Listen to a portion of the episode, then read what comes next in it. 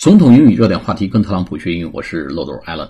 我们今天呢，对言必信，信必果，心必果做一个跟读练习。在这之前呢，我们还是要跟大家讲一下我们漏斗英语的三个专辑。跟特朗普学英语之外呢，还有另外两个英文专辑，一个是秒杀中式英语，还有一个呢是对答入流啊。除此之外呢，我们还有一个中文专辑，叫面试改写人生，职场弯道超车啊，跳槽季到了，有兴趣去改写自己人生的朋友，不妨去提升自己的面试力，可以搜一下面试力。微信公众号去检验和测试一下自己的面试力，提升自己面试力，加大杠杆，改写人生。好，我们今天来做跟读练习，对这个呃北美自由贸易协议这个言必信，信必果做跟读练习。好，USMCA 就是新的北美自由贸易协议的这个简称，原来叫 NAFTA（North America Free Trade Agreement），那现在呢叫 USMCA，is a cutting edge 啊，处于领先的，让我们有优势的 cutting edge。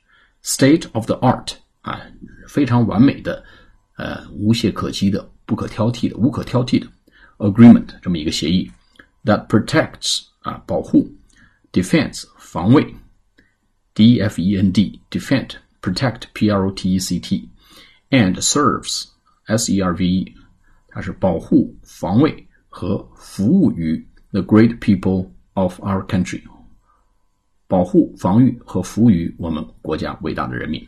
Promises made，承诺做出了；promises kept，承诺得以兑现。好，我们来做跟读练习。USMCA is a cutting-edge, state-of-the-art agreement that protects, defends, and serves the great people of our country. Promises made, promises kept. 好，我们再来一遍。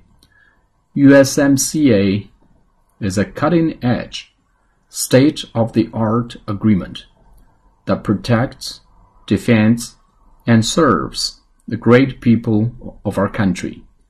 Promises made, promises kept. 好，下次节目再见，谢谢大家。